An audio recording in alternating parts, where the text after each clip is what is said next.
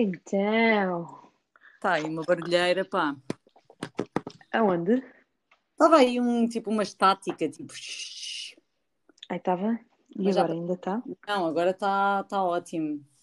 Está top. Tá Mundial. top. E então? Muito nervosa ou não?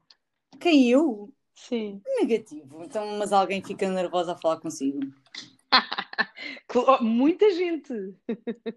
Não é o meu, ca- não é o meu caso. Em, em todo o caso, hum, eu acredito que, que alguns feedbacks hum, da interação com a sua pessoa possam ser que, que a Joana é um bocadinho intimidante. Exatamente, confere, confere. Pronto. Diz que sim. Mas olha, a tua expectativa é que eu corte isto do episódio, é que eu não vou cortar. certo, por mim é o que Agora vai é o que quiseres. assim. Tu dizes o que tu ficar quiseres, portanto está tudo bem. É, mas, é, mas é assim, é, pronto, é, começando já assim, já assim à balda. Já é, abriram. É, tu, tu sabes que esse era para ser o nome, o nome do podcast, era para ser Eu Digo o que eu quiser. Eu digo o que eu quiser. Exatamente. Um, e isso continua a ser, continua a estar um bocadinho aqui na tónica do podcast. Eu, eu acho que é, há um conjunto de degraus que eu tenho que subir, ou seja, que tenho que conquistar para efetivamente dizer aquilo que eu quiser. Um, mas esses degraus precisam de ser eh, conquistados, precisam de ser subidos. Um, mas pronto, mas isto vai. já isto vai- começamos ou Já começámos já! Oh meu amor! Ah, já começamos, bom. desde que, desde que a minha amiga entrou e que eu disse que estava aí uma estática, eh, qualquer pessoa que nos vai ouvir vai ouvir isto. Ok, está bem, tudo certo. Mas é assim, mas é assim, mas nós vamos fazer isto em bom e eu vou, eu vou à mesma fazer aqui um, uma apresentação, se me permitires. Claro que sim. O, o podcast é todo seu. Não é nada, o podcast é nosso, Mas com a, su- com a sua direção, portanto, com a minha direção. vamos a isso. Então posso fazer uma, uma introdução assim rapidamente. O normal seria dizer assim: Olá, o meu nome é Telma e este é o meu podcast. A Bom. minha convidada de hoje chama-se Joana Moinho e nada se pode dizer sobre ela. Com ela só se pode viver. Tudo o resto é menos. E portanto, para mim é uma honra enorme tê-la na minha vida como amiga, como companheira, como crítica construtiva, como anjo da guarda, como, como tudo aquilo que pode ser de bom e de menos bom, não é? Porque, porque aprendemos com, com ambos os contextos. E, e eu sei que ela, juntamente com, com tantos outros, eh, queria muito que eu fosse capaz de dar este passo e de fazer algo que era só meu, meu com os outros.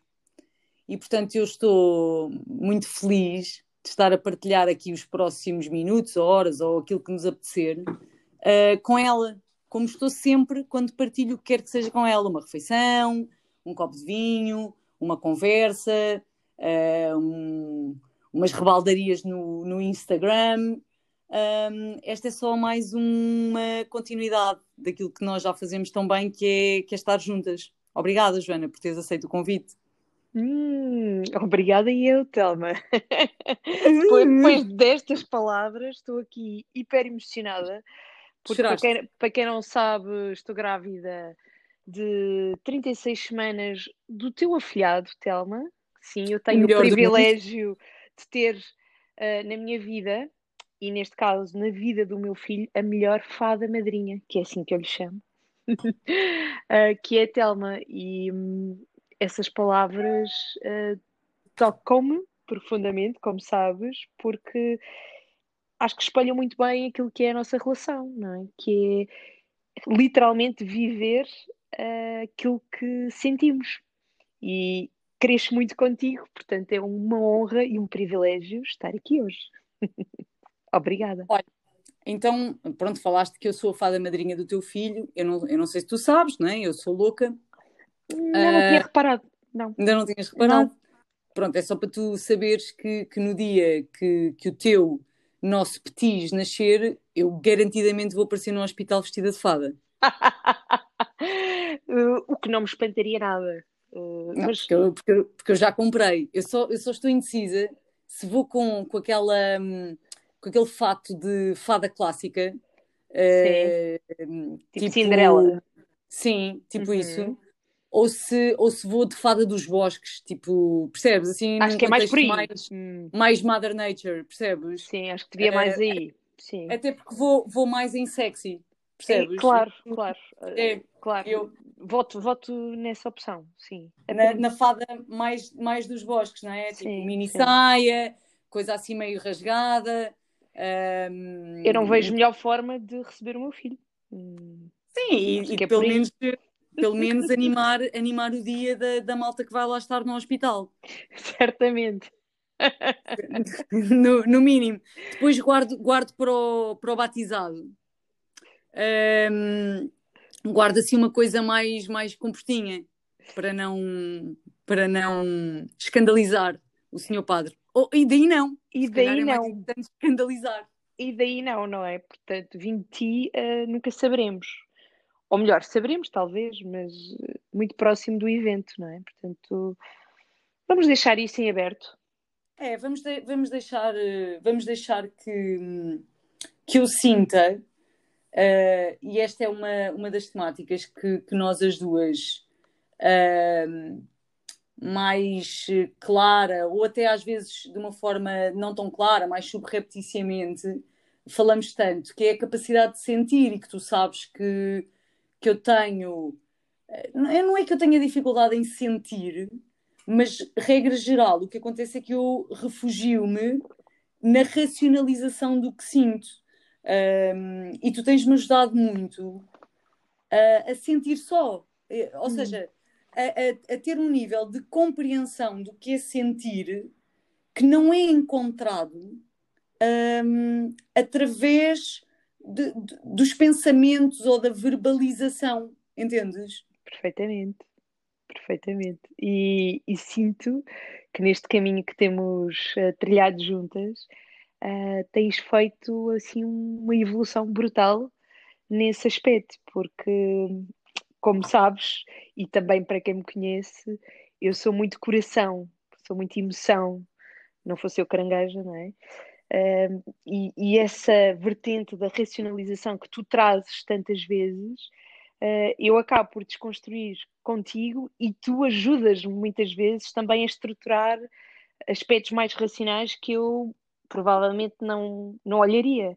Portanto, eu sinto isso como um, uma partilha de ambos os lados e uma construção. Portanto, acho que é algo recíproco, não, não necessariamente só do meu lado para ti, mas de ti para mim também.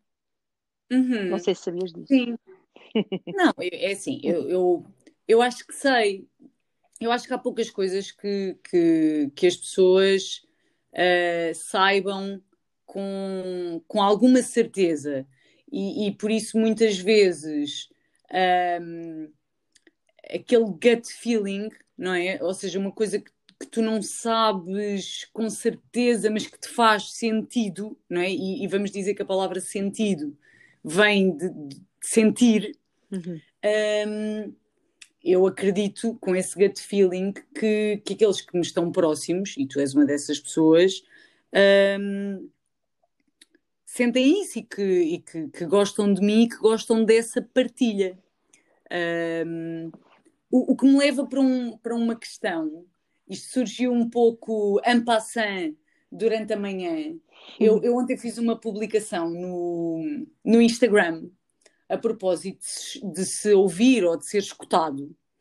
E, e, e alguém, que, que, é também uma grande amiga minha, uh, respondeu a essa, a essa publicação um, com uma pergunta. E eu acho que as perguntas uh, são muito poderosas, mais do que as respostas. Uhum, concordo.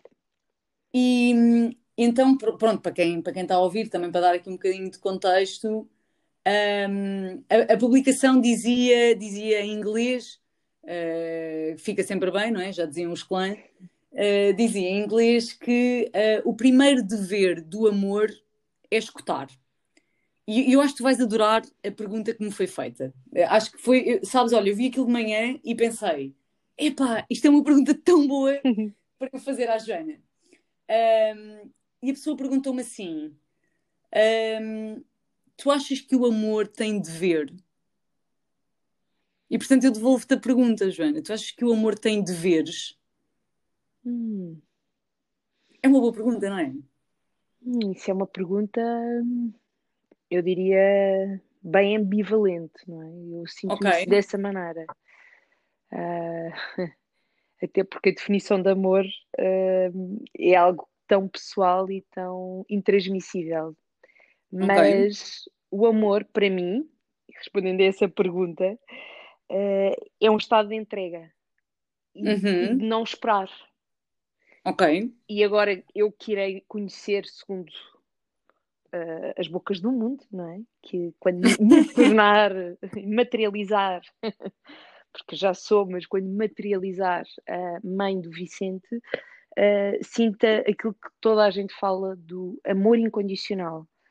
E esse amor, não é, que, que, que essa pergunta traz, traz sempre deveres também. Eu também acredito nisso, porque okay. amar implica, para mim, não esperar, não esperar em troca, mas ao mesmo tempo há um dever de entrega.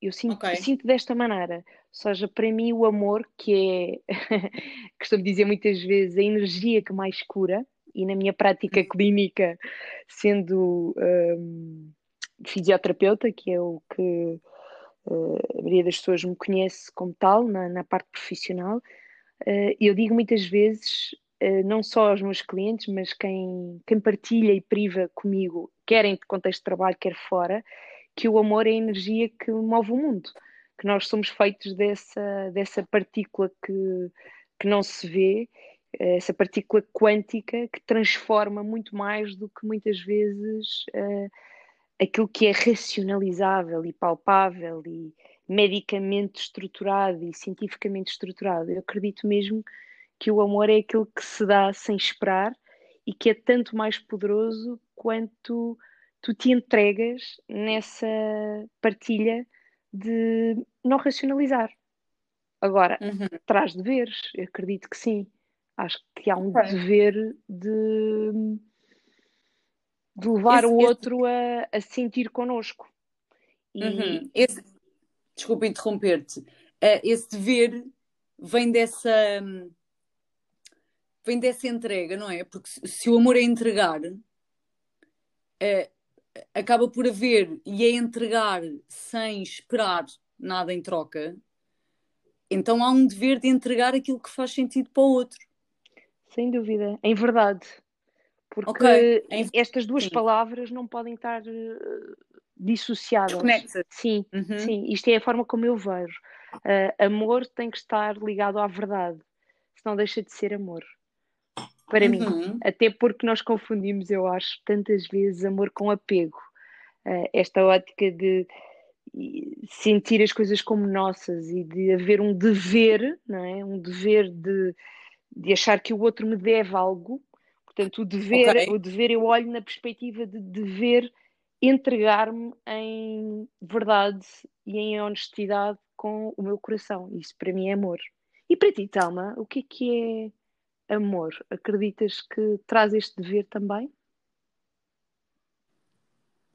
Olha, hum, eu, eu que sou que sou habitualmente uma pensadora e que gosta de uh, uh, racionalizar um conjunto de coisas. Sim, esta conversa está a entrar num campo muito filosófico. Epá, olha que não, olha que não. Olha que não, porquê? Olha que não, porque uh, as opiniões per si não fazem, pelo menos nos tempos correntes, não fazem a filosofia, não é? Ou seja, a filosofia acaba por também ser um campo, um campo de estudo e eu, apesar de ter tido no, no meu passado, porque eu, eu estudei na área das humanidades, depois é que, que, que derivei aqui um bocadinho para, para outras áreas, eu acabei por estudar filosofia, não é? E e a filosofia é, é, tem vários ramos, não é? E, e, um desses ramos é, é, muito científico, não é? Porque tem muito a ver com a formulação de, de, de perguntas e de hipóteses e de hipóteses e, e, e a constatação de, das mesmas, não é? Ou seja, mas, mas não me desviando aqui, aqui muito disso, eu, eu nunca pensei muito bem uh, no que é que é o amor ou, ou como é que eu defino como é que eu defino amor. Uh, a vida tem-me mostrado realmente que há uh, múltiplas formas. Ou seja, eu não, eu não posso dizer que não tenha experienciado já várias formas de amor, ou seja, de mim para os outros, uhum. e que não as tenha vivido também de, de, de formas uh, profundamente diversas dos outros para mim. Mas, uh, pensando nessa questão do dever e daquilo que eu achava que devia ser a entrega do outro para mim, um, eu acho que muitas vezes, pensarmos nesta ótica do dever, muitas vezes alguém devia ter feito algo, entendes?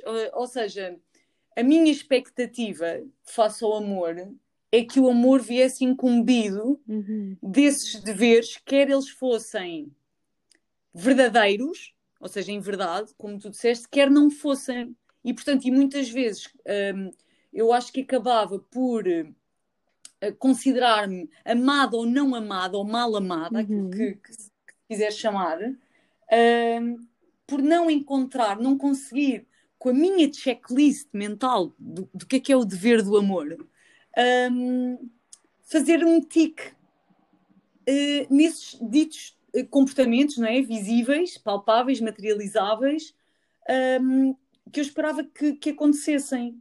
Hoje eu já não tenho essa. Um, já não tenho essa, essa perspectiva e já acho que, que o amor, uh, também ele sendo em verdade, é aquilo que o outro tiver para dar. O que é que mudou? Que eu, o que é que mudou? Uhum.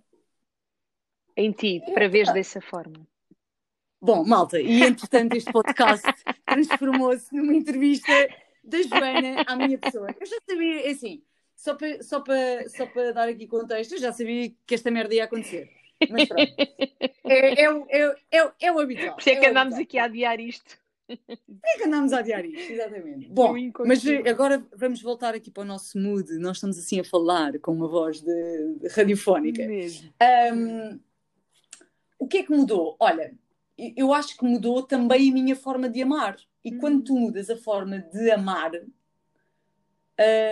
e, e o fazes primeiro contigo mesmo, não é? E que, que, eu acho que é um percurso que toda a gente tem que fazer uh, e que é muito mais complexo e muito mais profundo uh, do que simplesmente dizer que se tem amor próprio, percebes? Ou seja, não basta dizê-lo, isto tem que ser uma coisa visceral. Um, e à medida que eu vou conquistando esse amor próprio, esse gostar de mim profundamente, eu vou aceitando outras formas de amor. Porque então todas as outras me acrescentam. Entendes? Hum, entendo.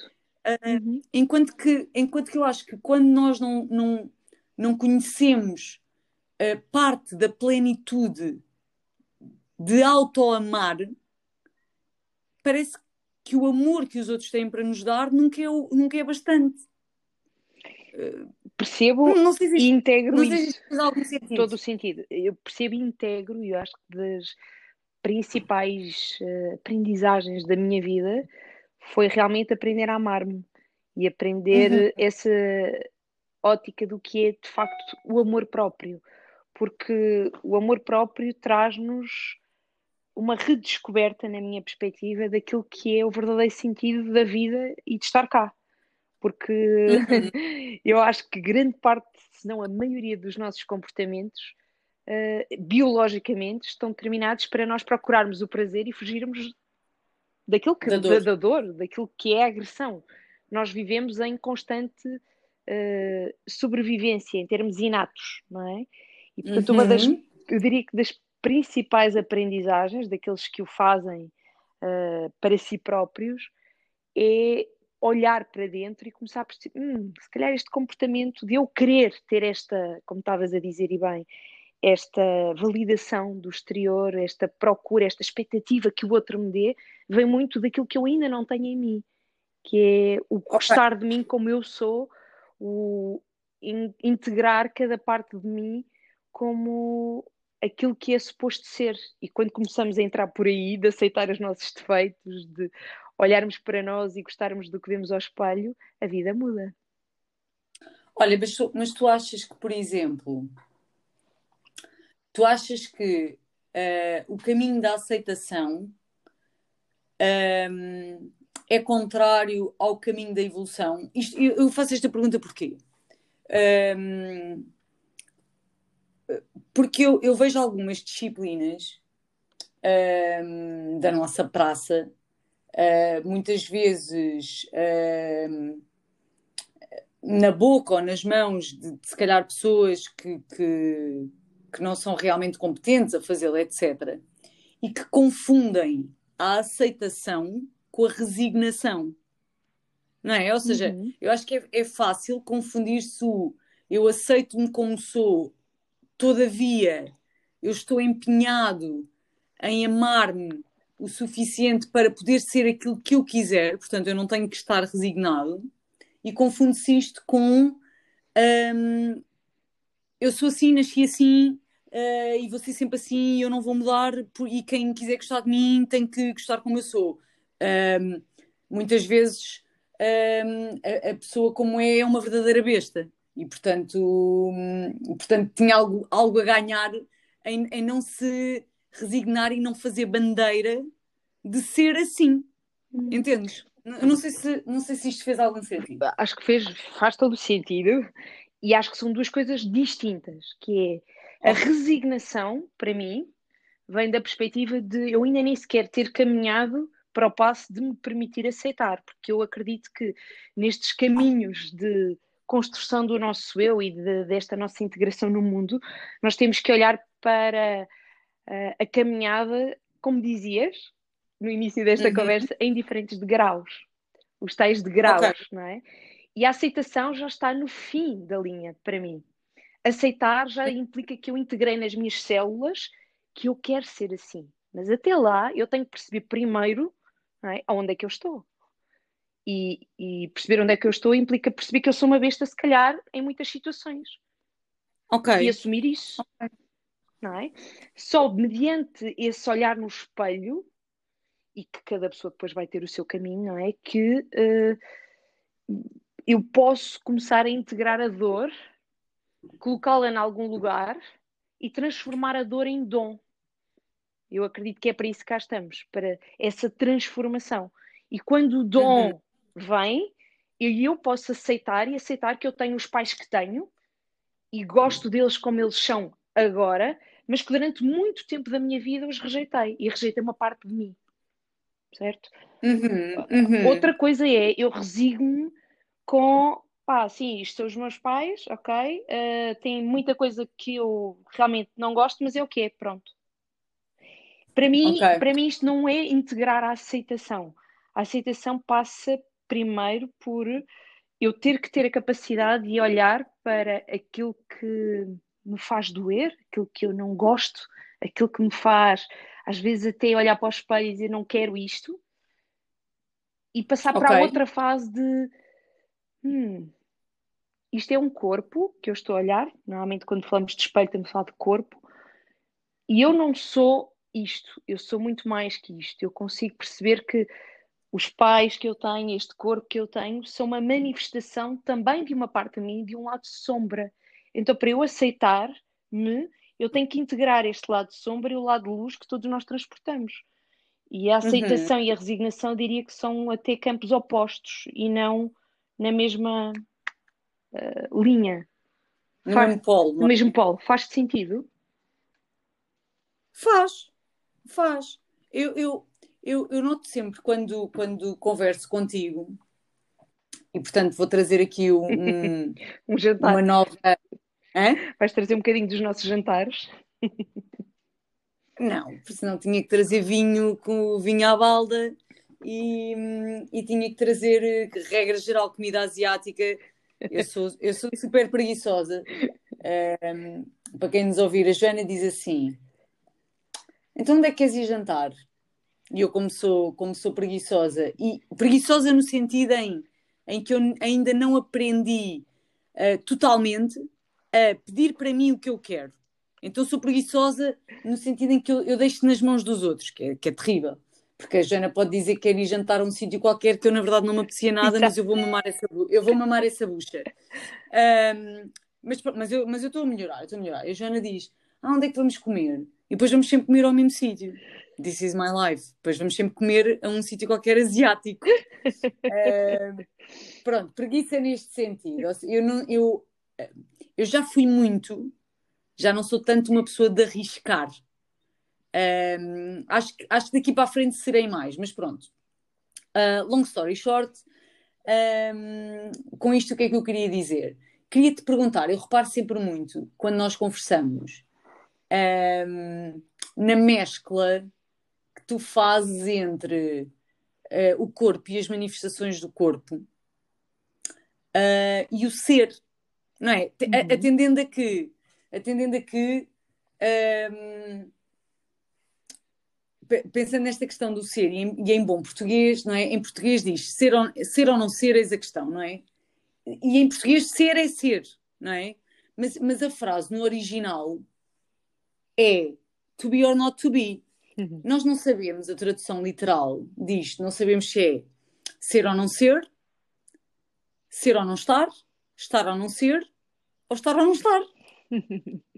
e agora confundi aqui um bocadinho as coisas, mas eu vou simplificar, que é o corpo é uma manifestação do estado do ser, portanto, ou, ou seja, desta forma, o corpo é transitório, hum. ele muda e manifesta aquilo que eu sou naquele momento.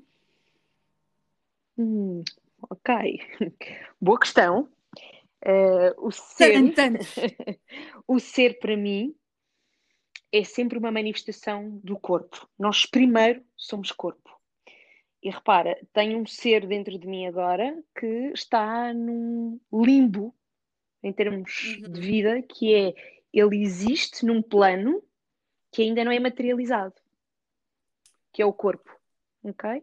Portanto, acho que até é uma, é uma, é uma, é uma boa uh, nuance. Uh, mas como não, tu, mas uhum. como não, se tu tens um corpo, uhum. tu tens um corpo dentro do teu corpo. Uhum. Ou seja, esse corpo já existe nessa manifestação. Eles... Ele só ainda não está cá fora. Mas não está materializado. E materializar implica vir para aquilo que é a encarnação. Tu só okay. podes existir naquilo que é a concepção corporal quando te materializas, quando tu vais para a Terra. E aí uh, nós podemos ir para vários campos da metafísica e irmos para coisas tão simples quanto. E tu sabes que eu sou uma pessoa que, que gosta muito de trabalhar o lado espiritual e estou sempre uh, muito curiosa e, e à procura de mais informações nesse plano, não é? De entender mais aquilo que é o nosso ser num plano espiritual.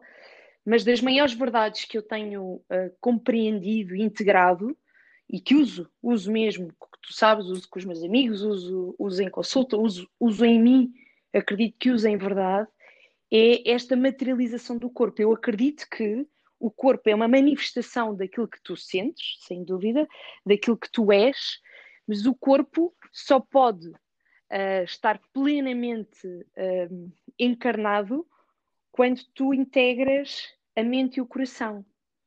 E é aí que essas três fusões te permitem evoluir. Porque o corpo, imagina, uma somatização de um sintoma que tu tens uh, é sempre hum. o fim da linha. O corpo okay. vai materializar aquilo que tu já sentiste, provavelmente há anos ou há meses. O corpo vai te mostrar aquilo que tu já és, aquilo que tu já sentes. E normalmente nós olhamos ao contrário, não é? Uh, se pensarmos numa ótica de corpo sentir, tu quando sentes algo no teu corpo de, vamos falar de uma manifestação como uma dor de garganta. Tenho uma dor de garganta que me apareceu anteontem. Nós vamos dar todo uma justificativa racional que nós conhecemos nomeadamente na ótica médica ou naquilo que foi o nosso know-how de vida, para justificar o porquê ter aquela dor de garganta. Porque apanhei frio, porque tenho o meu sistema imunitário em baixo, enfim, há imensas multipli multiplicações de uh, verdades que todos nós sentimos como tal. O que eu tenho vindo a perceber cada vez mais, e também por ter muita formação nesta área, é que a manifestação do teu corpo é muito para além dessa verdade mas a crença e a percepção que tu tens transforma-se numa manifestação. Então, na verdade, uhum. aquilo que tu sentes vem essencialmente da tua crença. Acredito muito okay. que vem daí. A crença daquilo que tu acreditas como sendo a causa para determinada situação, da tua verdade. Ok. okay? Uhum. Então, se eu mudar a crença, eu mudo a percepção. E se eu mudo a percepção, eu mudo o sintoma, eu mudo o corpo. É esta linha que nos pode dar um empoderamento brutal naquilo que possa ser a autocura, o autoconhecimento corporal, que eu acho que a maioria das pessoas nem sequer faz ideia que tem. Nós não fazemos a mínima ideia do potencial de cura, lá está, que cada um de nós transporta. Porquê? Porque fomos uhum. formatados desde sempre para que isso não aconteça. Porque no dia em que vivemos numa sociedade que nos dá esse tipo de poder, nós vamos ter que retirar poder a muitos outros organismos que neste momento têm um papel muito vital, diria, em termos sociais, humanos, enfim, naquilo que é a nossa concepção uh, estruturada de, de, uma sociedade, não é? Agora, uhum. na essência, nós vimos todos para este mundo para materializar a carne. Ou seja, Telma, sem orgasmos, não vamos lá. Ah, portanto, isto assim, tipo em vírgula, já descambou para aí. É Completamente. Isso? Orgasmar ah, tá. a vida e permitir-nos ter prazer, eu diria que é o grande caminho do corpo. Porque quando okay. tu te permites ter um orgasmo, repara, tu vais para onde? Para um plano espiritual elevadíssimo. Um orgasmo implica que tu não tenhas qualquer uh, temática de raci controlo. controlo, de racionalização, de, de te permitires uh, dar ao corpo aquilo que ele sabe que é o caminho, não é? Uhum. E falar de orgasmos, eu diria que é das coisas mais importantes para todos nós, porque se nós realmente soubéssemos como dar prazer ao nosso corpo de uma forma estruturada, equilibrada, quando digo estruturada e equilibrada é perceber que o prazer é caminho e não a dor. A dor, uhum. a dor por si é um caminho que todos nós conhecemos muito melhor do que o prazer não é? E se fôssemos tão bons no caminho do prazer como somos da dor, éramos seres humanos muito mais felizes e este mundo estava muito melhor. Okay. Mas, para tu ires para o caminho do prazer, tu tens de te permitir fazer exatamente aquilo que disseste, que é eu tenho que largar o controle, eu tenho que largar o racional. E desde muito cedo, nomeadamente por todas as conceições, se começarmos com os nossos pais, somos ensinados a atenção, tens que pensar antes de agir, isto não pode ser só assim, nós temos sempre que pôr a razão à frente da emoção, não é? Agora, uhum. é este equilíbrio entre o prazer e a razão que nos poderá levar a um caminho bem diferente no corpo. Uh, eu, eu digo muitas vezes em consulta que para nós desbloquearmos vários sintomas, por exemplo, ou, ou situações que, que, me, que, que me são apresentadas, coisas como, por exemplo, uh, vem ter comigo porque tem uma dor uh, dorsal. Ou seja, eu inspiro e não consigo respirar profundamente, tenho uma dor uh, aguda no meio das costas. Acho que a maioria das pessoas já tem visto uma espécie de sentir que falta o ar é? e tenho ali alguma coisa presa uhum. entre as omoplatas. Tantas vezes essa dor é só manifestação de um bloqueio, lá está, emocional, uh, que se transforma num peso que nós carregamos no meio das costas, literalmente. E, se, okay. e sem ter acesso, primeiro, ao que é que me levou aí, eu posso te tirar a dor, eu posso tirar o desconforto, mas necessariamente, Telma, isso vai voltar. E vai voltar noutro, noutro plano, muitas vezes, que é, a partir daqui, se calhar vais passar a ter outro tipo de sintoma, por vezes nada a ver com este, o, na, na, tua vida. Imagina, uma semana depois começas a ter até um desconforto lombar e, começas, e não vês relação, não é? Porque o corpo, quando não é ouvido, ele faz-se ouvir. Ele faz-se ouvir sobre muitas outras formas. Então, sim, eh, eu acredito que antes de ser, nós somos corpo. Primeiro o corpo. O corpo é a maior das verdades, porque o corpo nunca, nunca mente. Nós arranjamos mil desculpas e, e subterfúgios mentais, lá está, porque somos muito rápidos, somos muito racionais, temos esse lado muito desenvolvido, mas o lado corporal está, regra geral, muito menos desenvolvido.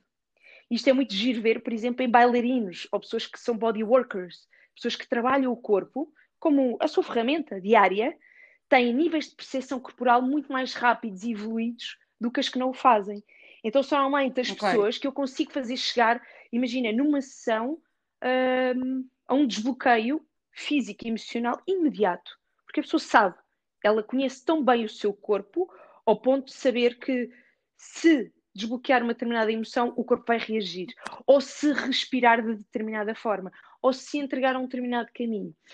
O comum mortal diria que vai dizer: hum, isso não é bem assim.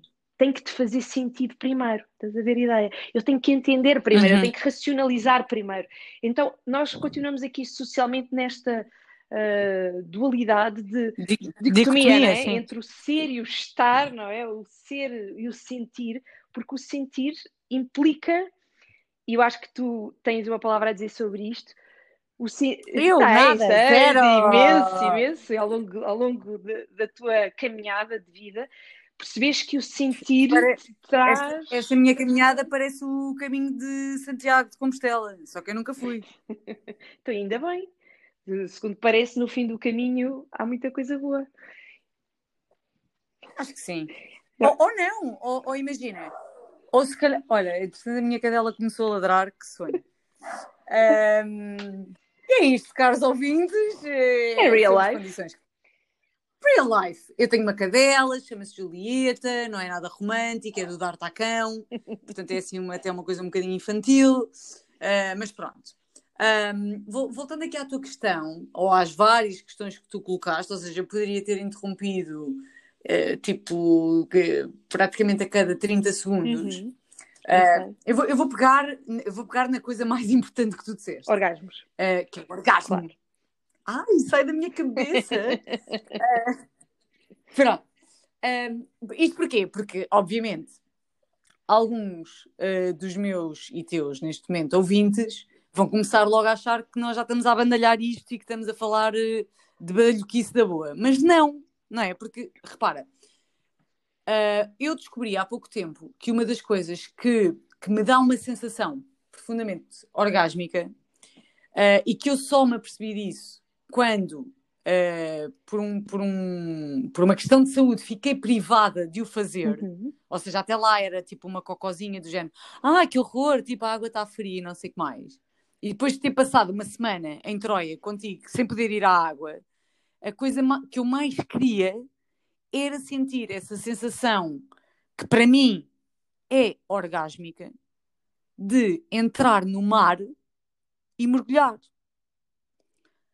Ou seja, eu acho que há muitos tipos de, uh, de, de largar controlo e nos permitirmos sentir, seja o que for é, é frio, é calor, é, é, é, é, quer dizer, é o sal, é o sol.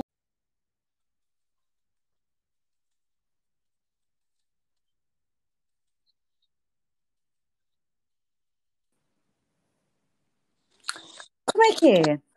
Voltamos! Sabes o que é a censura dos tempos modernos? É o lápis azul dos tempos modernos. Opa, eu tenho uma teoria assim mega de conspiração de que hum, opa, de fones e não sei o que eu vejo as nossas conversas. E, e nós começámos a falar, uh, acredito que alguém acreditou que nós estávamos a falar de badalhoquice e cortaram-nos logo o pio.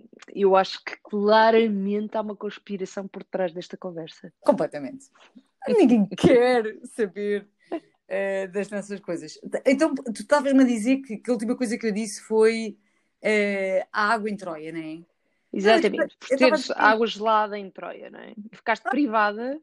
Fiquei privada e passei, de, desde esse momento da privação, a usufruir mais quando tenho acesso. Ou seja, até lá, até ter ficado privada, aquilo era uma coisa como que hum, garantida, não é? E, hum, e por causa disso, muitas vezes, como eu podia ter sempre aquilo, sempre que quisesse, acabava por, por ser hum, caprichosa, não é? Ah, isto não está nas condições ideais, a água está fria e não sei o quê. Neste momento, epá, eu mal ou bem já sei, eu, eu, eu reajo bem a, a, sinais pequenos do universo, não preciso assim de um grande cataclisma. Eu já sei o que é não ter como garantido e, portanto, desde que eu pude voltar à praia e ao mar, I really don't care se a água está fria, ou se está vento, ou se está sol, ou... Percebes? Aquele, aquele uhum. momento de entrega à natureza, que é tu entras no estado em que está e that's fine, e tu colhes isso, para mim é orgásmico. Hum. Um, e eu não tinha isso. Ou seja, olhar ou ter estado em contacto com alguma sombra ou dor, como tu chamaste, permitiu-me ver isso, não é? Porque, ou seja, este contraste entre, entre, entre, a dor e o prazer, e essa era, uma, era a segunda pergunta, que é, tu estavas a dizer que, que as pessoas estão treinadas para reagir à dor, mas não estão treinadas para buscar o prazer.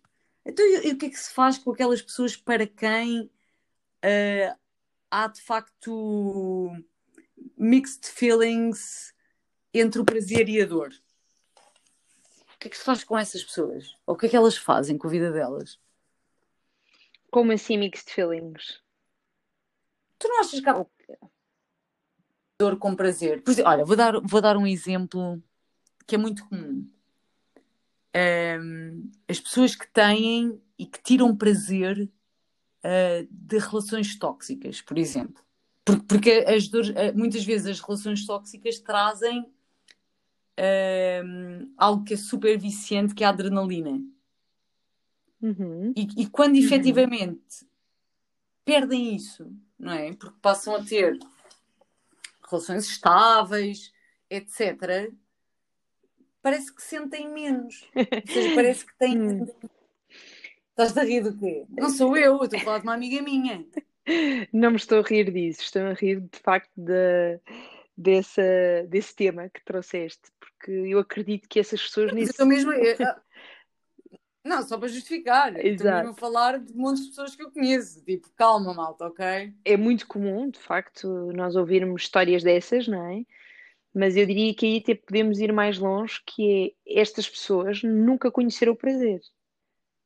Estas pessoas okay. conhecem a dor e acham que essa dor lhes traz algum prazer. É como aquilo que falávamos entre a resignação e a aceitação, o tal caminho, não é? Que tem que existir.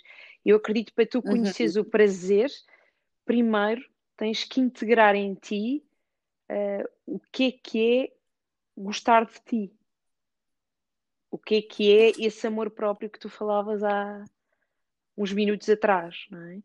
Uh, a busca do sentir verdadeiramente amor por ti pode levar a um estado de prazer que não é só o prazer orgânico, nós estamos a falar de uh, algo bem mais profundo na minha perspectiva, que é ir para além de ter um sentir rápido, porque esse tipo de prazer orgásmico clássico uh, de permitir que o teu corpo bioquimicamente te dê um estado de êxtase não é o prazer que eu te estou a falar de materializares isso na vida.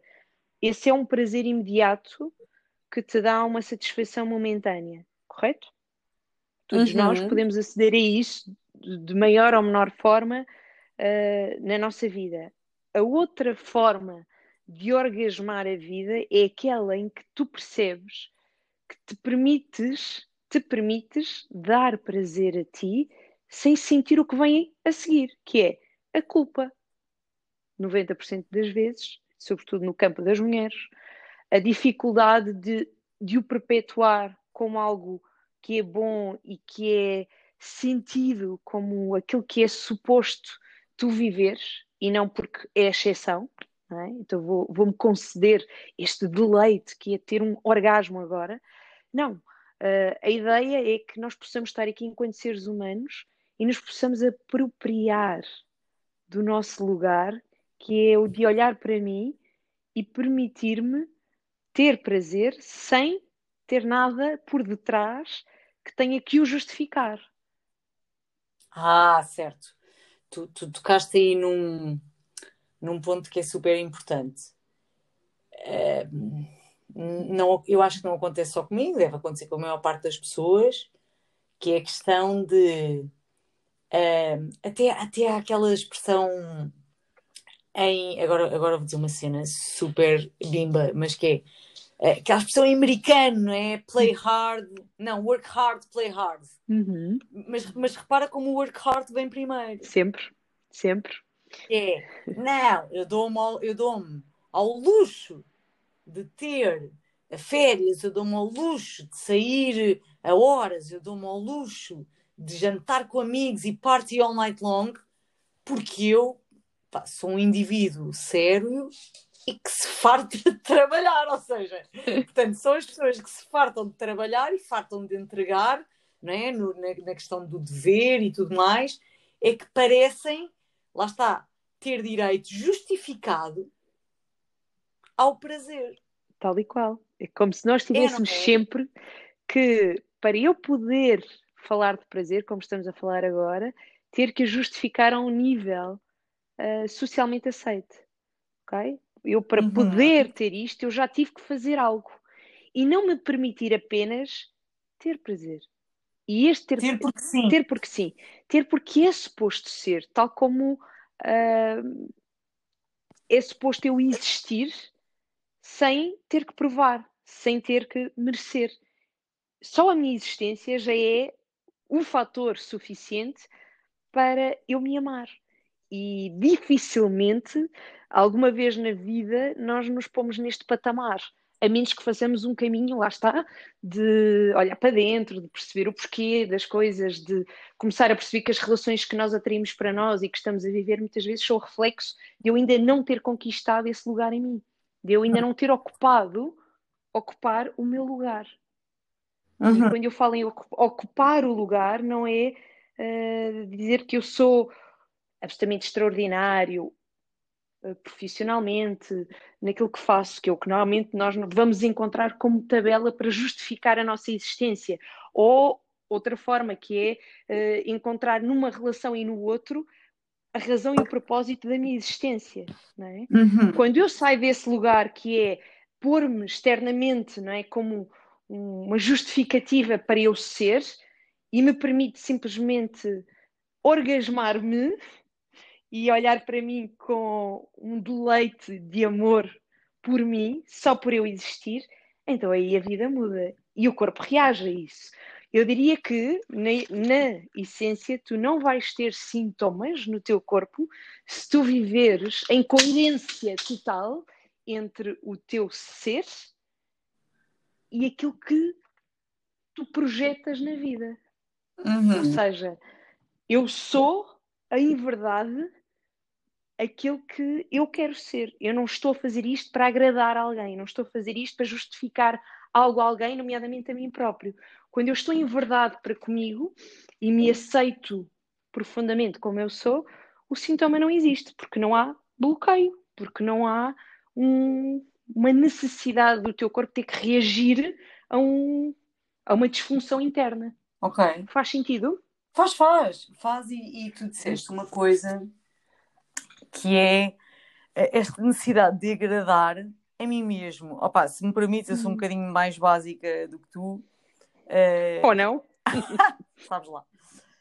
Um, e, se me permites pôr isto em, em exemplo, porque, porque se calhar Epá, porque eu tenho esta, esta pretensão, apesar de tudo, pá, que alguém há de ouvir esta coisa e está de servir alguém. Eu acho que isto também é uma missão. Um, eu vou pôr isto em exemplo para ver se, se algures no mundo, epá, basta que haja uma alma perdida que se identifique com isto ou que consiga uh, ver-se através de, deste exemplo, consegui perceber. Um, eu muitas vezes acabei por fazer coisas na minha vida um, com a expectativa de, de, que fazendo um, isso agradaria a alguém. Mas, Uhum. mas longe estava eu de saber que, pá, que se calhar as pessoas a quem eu eventualmente queria agradar, queria agradar, não estavam nem aí. Estás, estás a perceber? Ou seja, aquilo era tudo construído na minha cabeça. Ou, ou seja, eu estava a tentar adivinhar o que é que eh, algumas pessoas poderiam eh, desejar sem nunca as ter sequer questionado sobre isso. Entendes? sem nunca ter dito, na mais pura das verdades, género, olha, eu tenho esta crença. Pá, isto tem alguma. Isto tem alguma verdade? Eh, ou seja, aquilo que eu penso está enquadrado co- com a tua expectativa ou isto é um delírio meu? Porque eu tenho a certeza, Joana, que se algumas vezes eu tivesse perguntado, nomeadamente, pá, portanto, vou, vou trazer aqui para a conversa os chamados daddy issues, se alguma vez na minha vida eu tivesse questionado o meu pai sobre se aquilo que eu estava a fazer e, e em, em função da expectativa dele, ai, eu tenho certeza absoluta que o meu pai me diria que eu devia fazer aquilo que eu quisesse. Porque ele não estava a pensar nisso. Ele estava a pensar como é que ia pôr comida na mesa e como é que, que ia desenvencilhar a vida dele. Estás a perceber? Mas eu fiz um conjunto de coisas a achar que era isso que ele esperava. Na verdade, eu estava a querer Hum. agradar-lhe a ele. Não. Estava a querer agradar-me a mim. Porque eu nem sabia o que é que ele queria. Pá, não sei se isto fez algum sentido em exemplo. Faz muito sentido e eu diria que o, o tema que tu trouxeste é uma das principais razões da fonte do sofrimento humano, Uhum. que é nós depositarmos expectativas no outro, seja o pai, o amigo, ah, o chefe, não é? Eu acho que isto é tão comum que tu partilhaste e pode ajudar de facto muitas pessoas que nos possam estar a ouvir em identificar-se Para cima de umas nestes 10, exemplos. no mínimo. No mínimo. Sim, pá, aí umas, umas, umas cinco Vá, que, 5, que 10. vão olhar para isto e vão dizer: sim, quantas vezes na minha vida eu fiz N coisas para agradar ao outro e não a mim. E acho que estamos numa época uh, cada vez mais, isto parece um bocadinho clichê, mas sinto desta forma, nós estamos a entrar aqui numa época de, de maior verdade coletiva e que não basta agradar aos outros. Na verdade, isso é manifestamente insuficiente e é uma das fontes das desilusões, das frustrações, da dor que tantos de nós carregamos. E se tivermos a humildade de olhar para dentro e começar a perceber, hum, isto faz sentido é agradar a mim para depois poder agradar ao outro, acho que o mundo, nomeadamente o nosso microcosmos, o nosso pequeno mundo, quando começar a mudar, é o princípio para mudarmos o macro. Portanto, uh, obrigado pela partilha. Uhum. Olha, um, pá, e maluquices, ou seja, nós já falámos aqui de prazer, já falámos de, de agradar a nós próprios. O, na verdade, eu que te conheço, não é? Conseguiria, se calhar, listar um conjunto de coisas que eu sei que, que tu gostas muito de fazer. Olha, uma delas eu tenho uma saudade louca, uh, que era quando tu me dizias: então vamos a um dancing. E nós agora Dançar. não dancing. Portanto, eu não, eu não sei como é que eu vou viver, ou seja, provavelmente quando nós uh, tivermos um, ordem tipo de libertinagem e pudermos aí cair na balada durante a noite, o teu de ser pequenino e portanto eu não sei se tu vais estar disponível, mas eu acho, eu acho que nós vamos arranjar forma. Uh, Sabemos, eu, eu, tenho muitas saudades de ir dancing, porque, porque essa é uma das coisas que mais prazer me, me dá, que me põe em contacto com, com a minha liberdade, com, com, com a expressão do meu corpo, com. Epá, eu gosto muito do ambiente noturno, etc. Mas a pergunta é: que coisas são essas que, que, tu gostas? Que coisas são essas que tu gostas e que te dão um prazer eh, infinito? Hum. Porque, Onde é que está o meu prazer? Porque já, porque já que isto vai ficar gravado né, para a posteridade. E para a posteridade e que as não. pessoas percebam onde é que está o meu prazer. Sim, não, não vá tu esquecer, esquecer-te algum dia e depois eu, pau, mostro-te esta gravação e tu, ah, era isto. Quando formos velhinhas e senis, já não nos lembrarmos. Boa, pelo menos aquilo que me dá prazer agora, não é? Porque eu agora. nós somos somos seres em mutação permanente, portanto, aquilo que hoje me dá prazer, amanhã pode ser outra coisa completamente diferente. Uhum. Apesar de haver uma, uma, série de coisas de coerência, não é? De, que nos sempre agradaram mais que outras. Sei, olha, assim já de repente, um dos meus principais prazeres é a mesa. Eu adoro estar à mesa, como sabes, e é um dos, dos locais onde nos encontramos muitas vezes. E, e permitir-me estar na experiência de orgasmar, literalmente, a comida e a bebida e a companhia. E esta fusão destas uhum. três coisas, para mim, é absolutamente orgásmico. Okay. É mesmo. Sabes? São os pequenos prazeres. Estamos a falar de pequenas coisas e este é um deles. Uh, ter a possibilidade de beber um bom vinho uh, numa boa companhia e perder-me nas horas em que sai da mesa, isso para mim, olha, é um dos é um dos maiores prazeres que tenho, mesmo, mesmo. Uh, assim, listagem deles, bem, eu vou, vou, continuar aqui por muitos, não é? Vá, diz dois ou três ou quatro, vá, pronto, também quer dizer, quem é que, who's counting, não é? Who's counting? Olha, passar o dia literalmente a fazer o dolce far niente numa praia. Ah, tão bom, não é? É isto. É eu, isto. Eu... O, o sol a queimar a pele, uh, quase aquela sensação de quando estás quase a ficar estorricado e tens que dar aquele mergulho só para sentir a pele baixar a, a temperatura, temperatura. sentir outra vez o teu corpo. Adoro, adoro. Passava a vida na praia se pudesse. Aliás, acho que é daqueles locais que é de parar um dia uh, em termos de vivência mesmo, porque via-me ter uma casa na praia, acordar de manhã, dar um mergulho e, e era isto a minha vida. Acho que não precisava de muito mais para, para ser feliz, pelo menos durante uns tempos. Depois, provavelmente, ia inventar 40 mil coisas, como sabes. Pois, Mas sim, o, estar, o, estar, o estar na natureza é das coisas que mais prazer me dá. E natureza, seja a praia, seja a montanha, o pé descalço, acho que é isso. É o estar literalmente em contacto com a terra, com a raiz. Com... Eu cresci numa aldeia Uhum. E, portanto, uh, desde muito, muito pequenina que sei o que é comer terra e estar uh, suja de manhã à noite, onde havia mil coisas para fazer que não fossem estar dentro de casa. Eu adorava estar fora de casa e estar em contato com a natureza. Isto é algo que eu ainda tenho em mim, agora menos porque vivo numa cidade e, e é mais difícil, mas uma das coisas que eu faço, por exemplo, é trabalhar descalça. E, e, há pessoas que olham, agora, agora é mais fácil porque o Covid nós temos de nos descalçar todos, portanto acaba por ser mais simples, hum. mas já tive aquele olhar de desdém, não é? Mas como assim está descalça o dia inteiro?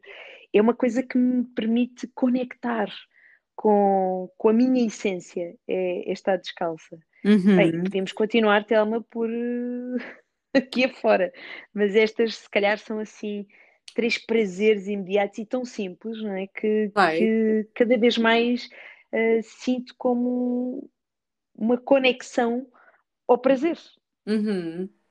Ao prazer de estar viva. Olha, eu, eu partilho contigo, eu, eu epá, por, por um conjunto de circunstâncias, hum, eu, não tenho, eu não tenho uma relação uh, dita de prazer com a comida, Portanto, eu tenho, eu tenho uma relação de prazer com esse estar à mesa, mas eu, regra geral, ainda não consegui ter sempre uma, uma relação de prazer com a comida. Não é, não é com nenhum tipo de comida em especial, é, eu, não, eu realmente não. Uh, infelizmente, com a bebida tenho, tenho muito prazer. Ou felizmente. Portanto, tens mais de líquidos do que de sólidos. Sim, claro, claro. Mas houve, mas sem dúvida. Mas, sem dúvida. Mas essa questão da praia eu, eu revejo-me totalmente nisso. Uh, com, com um acrescentar de uma coisa. É que eu imagino-me lá, mas velha, percebe? Velha, rabugenta. Uhum. Uh, sabes como é que são os velhos? Ah, uh, tipo, a idade é um posto. Uh, eu, eu gosto de me sentir assim na praia, como eu faço o que eu quiser, eu estou aqui, deito-me se, se quiser, se não quiser não me deito, percebes? Com o meu chapéu, como tu sabes, sempre um chapéu qualquer, mas, mas de preferência clássico. um daqueles bucket hats, aqueles chapéus a pescador, percebes? Toda a gente goza com a minha cadeirinha, mas aquilo parece um trono, percebes? Que eu conquistei, que é, não, aqui, pá, desculpem lá, vão-me perdoar, mas isto é como eu quero. Eu não sei, eu não sei onde é que eu fui buscar essa ideia completamente eh, lírica, percebes? De que aquele é o meu trono, mas, mas eu sinto-me assim na praia. Mas eu acho que a coisa que mais prazer me dá neste momento opa, é inacreditável. É dormir. Opa, mas dormir a um nível, isto é, isto é ridículo, é que eu gosto de acordar para perceber que estou a dormir, percebes? Género, ah, estou a dormir, que é uma coisa que eu gosto, e depois voltar a dormir. E voltas a dormir. Sim. que é espetacular. Muito, ou, isto, é mesmo, isto é mesmo uh, profundo, percebes? Eu, eu tiro mesmo, mesmo prazer dormir. Um... Eu sei, Thelma, porque se eu tentar falar contigo depois das oito e meia da noite pode ser difícil. É? Porque tu provavelmente já estás a preparar-te para dormir, portanto. Sim, opa, sim, é assim, eu vou-te explicar. Eu, És essa pessoa. Eu sou essa pessoa. Mas depois repara, mas eu também sou a pessoa que, se pudesse, agora não, não se pode, não é? Que se tu me disseres que vamos partir a loiça toda all night long a dançar, eu não quero ir dormir, percebes? Está-se tá, bem, eu vou e eu aguento aquilo na boa. Mas no dia a dia, eu encontro, ou seja, eu encontrei uma rotina uh, que eu lhe chamo de, de regeneração ou de, de, de, meditação nisso dormir, entendes? Eu acho que isto é uma coisa de criança. Entendo. Eu lembro o meu pai, o meu pai, o meu pai tem que vir sempre à baila. O meu pai, quando eu começava a andar mais rabugenta, tipo, né, mais tristonha, mais não sei o quê, eu lembro-me quando era adolescente, eu pá, ia para aquelas, para aquelas festas e para aquelas coisas, e depois passava uma semana de cão, não é? Porque estava em privação de sono, não é? Porque não tinha dormido. E começava a ficar deprimida, e começava a ficar não sei o quê, e dizia que nem me compreendia, não sei o quê, e o meu pai dizia assim, é pá, por amor de Deus, pá, vai dormir que o teu mal é sono. Opa, e isto ficou enra enraizado em mim. Ou seja, e, e eu depois, efetivamente, dormia, pá, eu parecia outra pessoa. Portanto, isto também acaba por, por estar, é um prazer, mas ao nível do ritual eu, eu, eu sinto-me realmente regenerada ao dormir. Ao dormir. E agora vou dizer uma coisa super lírica, porque eu acho que lá, ou seja, nesse lugar onde eu estou a dormir e estou a sonhar, etc., eu sou completamente livre, não é? Ou seja, a minha cabeça mando eu. Eu sonho com o que eu quiser, a hora que eu quiser, eu faço o que eu quiser e, e mais ainda, é privado, é meu. Uhum. Um, e tu sabes que esta é uma das temáticas da minha vida, não é? Que é o, o, que é que eu sou, o que é que é meu, quem é, percebes?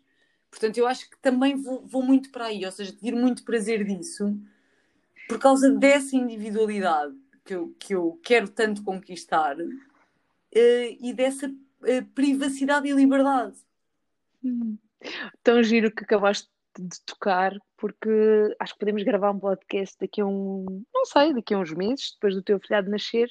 Quando acho que as minhas prioridades vão mudar. E acho que a minha fonte de prazer provavelmente vai ser essa, Telma. Mas, uh, por enquanto, ainda não é essa.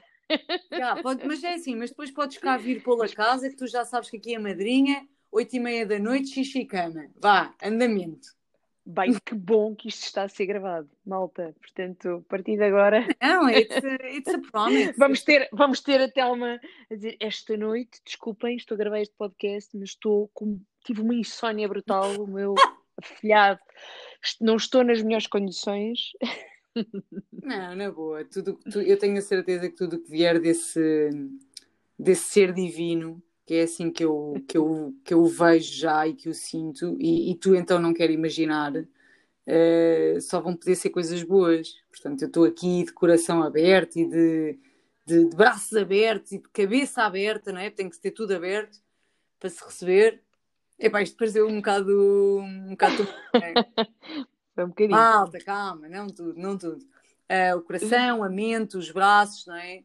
Esta, aquela tríade que tu falavas, não é? O coração, olha como eu fui lá buscar, o coração, Bom. a razão e o corpo, não é? Porque eu disse os braços, o coração e a mente abertos para recebermos aquilo que, que, que o V de Vitória nos vai trazer. Vai ser Vamos vit isso. vitorioso. Olha, Vamos isso. Hum, que desejos é que tu tens, assim, eu às vezes. Eu, não, eu vou fazer outra pergunta, que é uma pergunta que eu, que eu ando, para fazer, ando a fazer às pessoas assim um bocado na rua, mas queria-te fazer, que era O que é que tu querias ser quando eras pequenina? Tão giro, essa pergunta. Uh, e é uma coisa que eu tenho muito presente, sabes?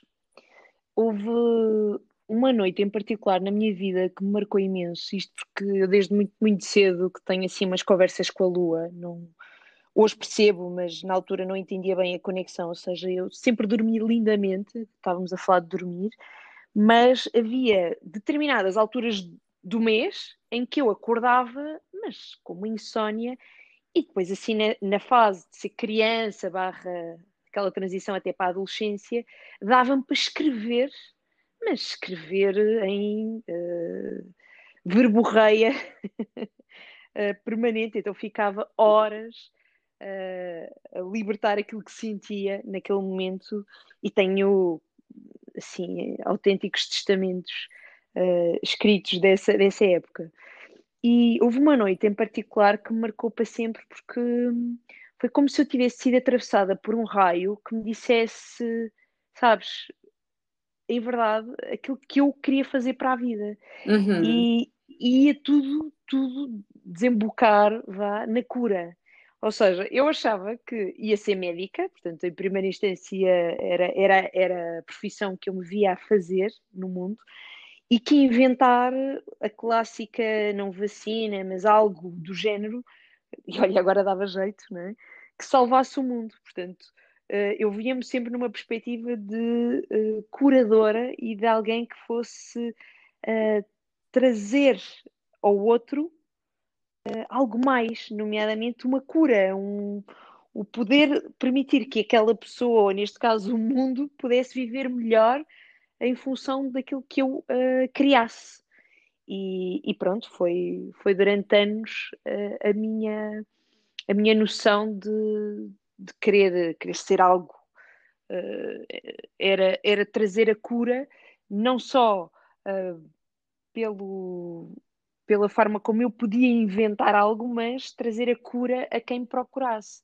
Uhum. Comecei a perceber aos poucos que, que a vida me foi empurrando, não da forma como eu achava, porque eu sempre achei que ia ser médica pediatra, pois veio as formatações que todos nós vamos tendo um, seja impostas pelos pais, seja impostas pela sociedade e que eu me deixei de alguma forma também influenciar, mas que a vida depois, de forma muito sábia, nos põe em contexto para percebermos qual é que é o nosso caminho, se nós assim o quisermos fazer.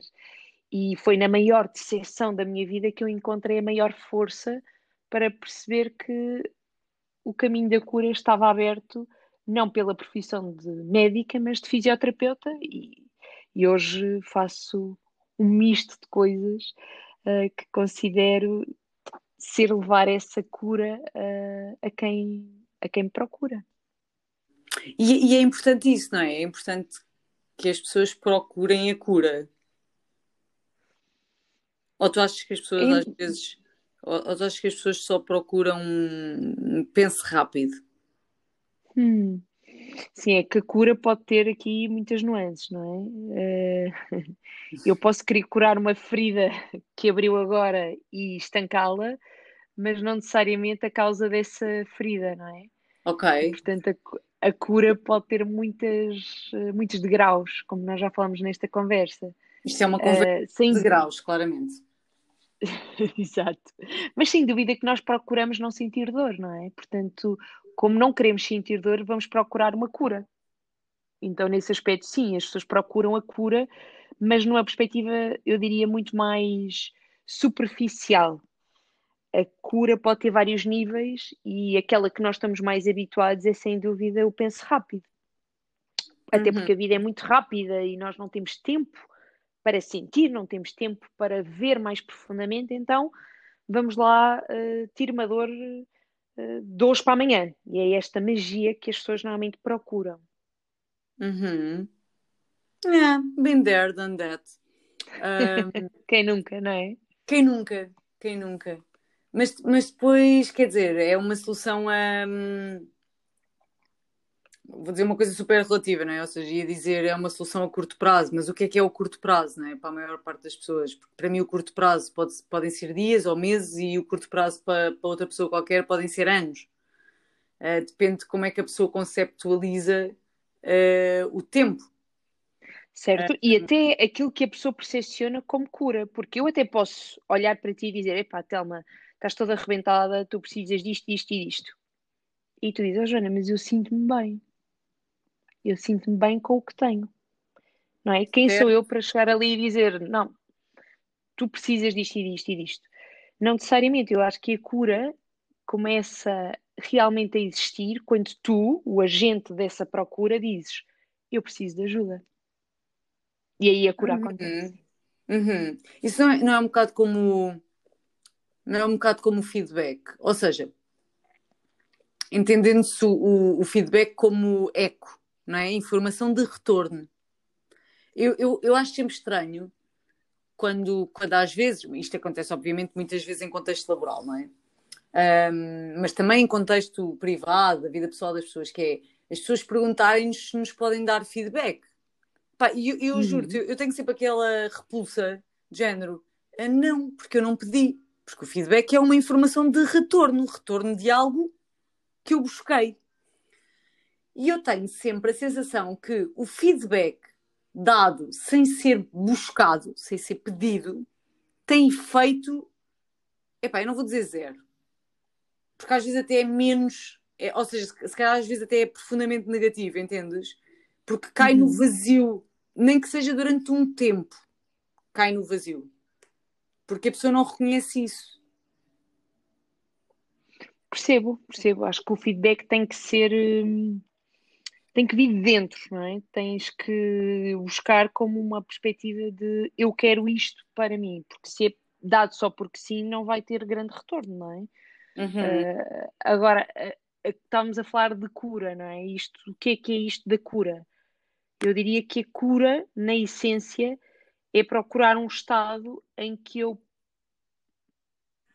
tenha o empoderamento e a consciência de o que é que eu posso ou não fazer para me sentir melhor.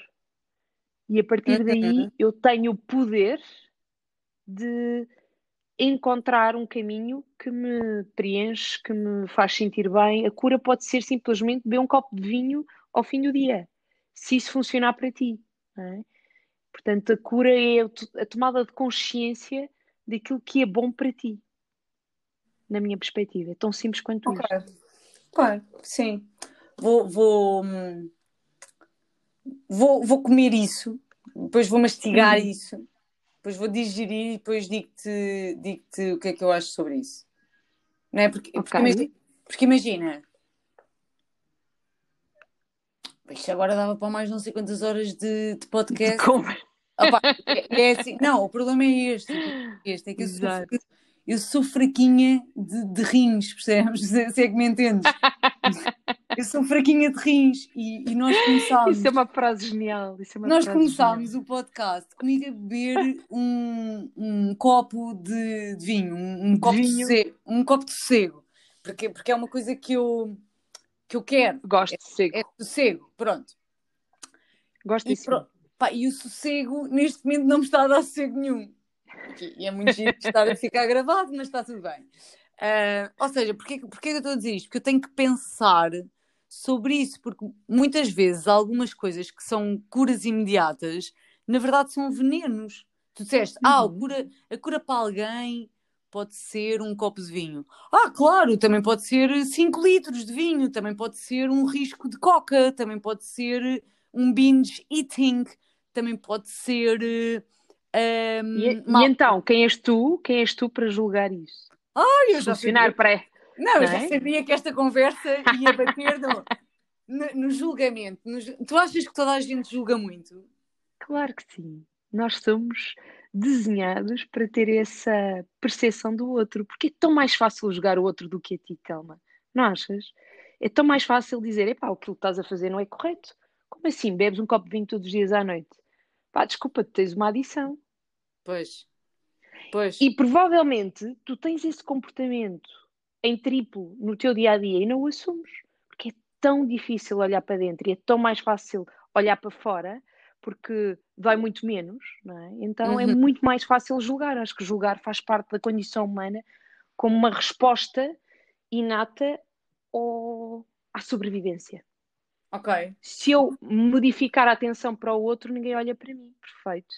Eu Não, posso melhor, eu não a ser perfeito aos olhos dos outros. E, e e aos olho meus para mim. olhos?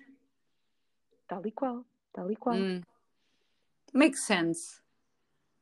Boa. Portanto, malta, acabámos de ter aqui uma, uma, uma autorização quase divina para se enfrascarem e tudo mais, eh, se isso for bom para vós.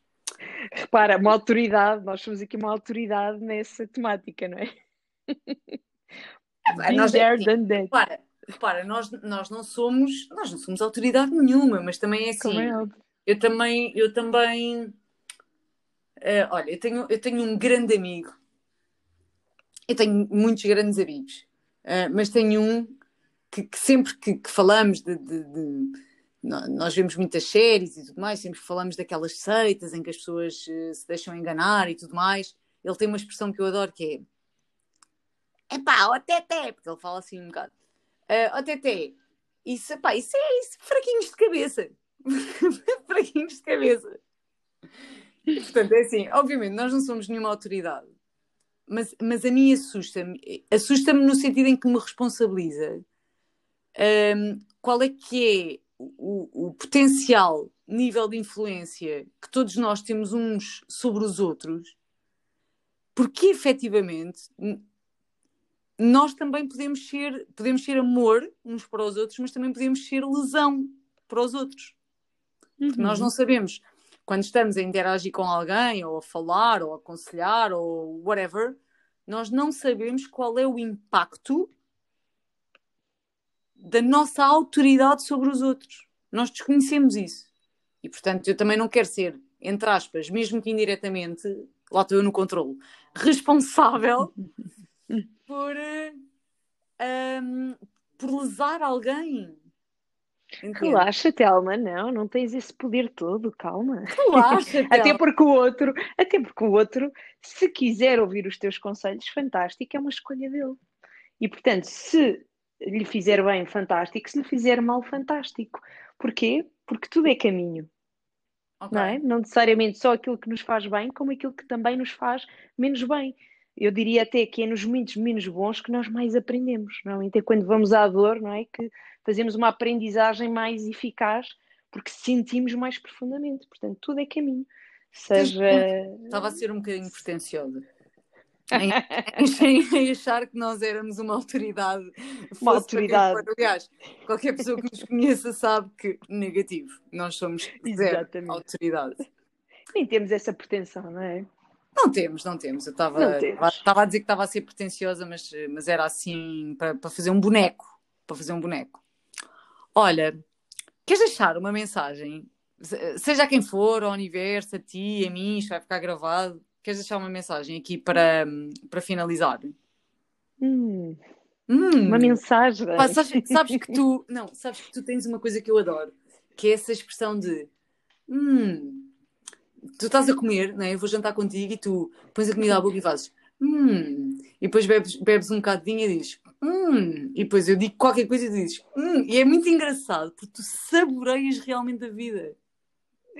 Olha, procuro, procuro fazê-lo. eh, mas sim, isso, é, isso sou muito eu, é verdade. Hum, hum, É, é mesmo verdade, desde, desde mínima é engraçado, porque olha, eu venho de uma família onde ah, não há assim um- um- uma cultura gastronómica ah, muito evoluída no sentido de experienciar novos sabores ou de ter grandes ah, multiplicidades de experiências, mas sempre que pude fazê-lo, ou seja, desde que sou autónoma financeiramente e posso fazer as minhas escolhas, que isso foi um caminho de vida, que foi, ah pá, como é que é possível eu estar a perder isto? uhum. E portanto, esse saborear é, é mesmo uma, uma parte de mim. Então, uma mensagem.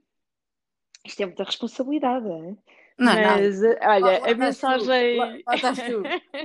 Ah, é uma- olha, isto é uma mensagem, mas faz isto em. Faz isto assim ao estilo.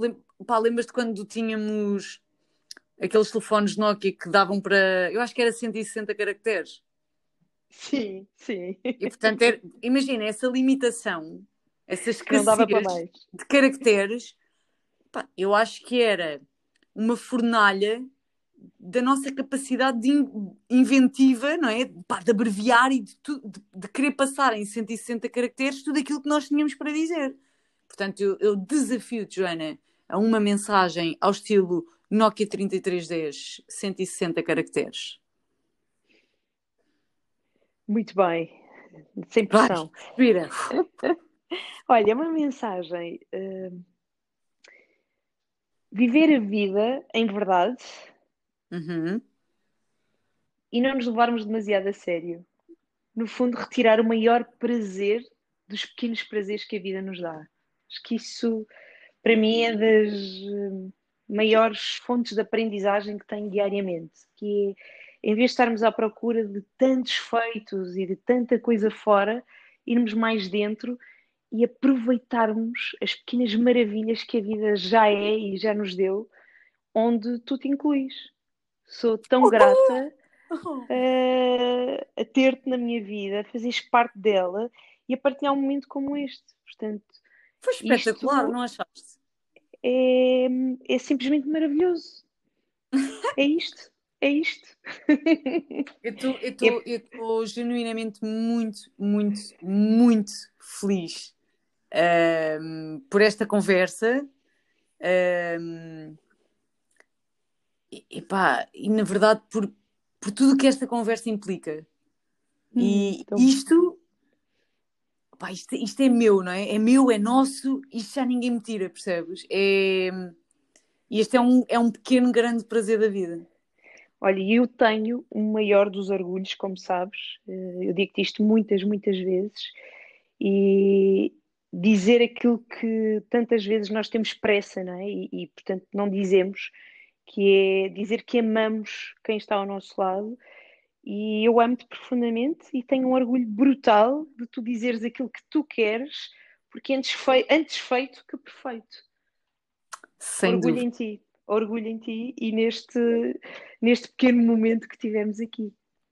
Pá, foi, foi muito giro. Mesmo, Agora... olha, bem mais giro para nós, provavelmente, do que para quem nos vai ouvir, mas esse já ah, ninguém também... nos tira. Mas isso, who cares, não é? Exatamente. isto, isto já ninguém nos tira.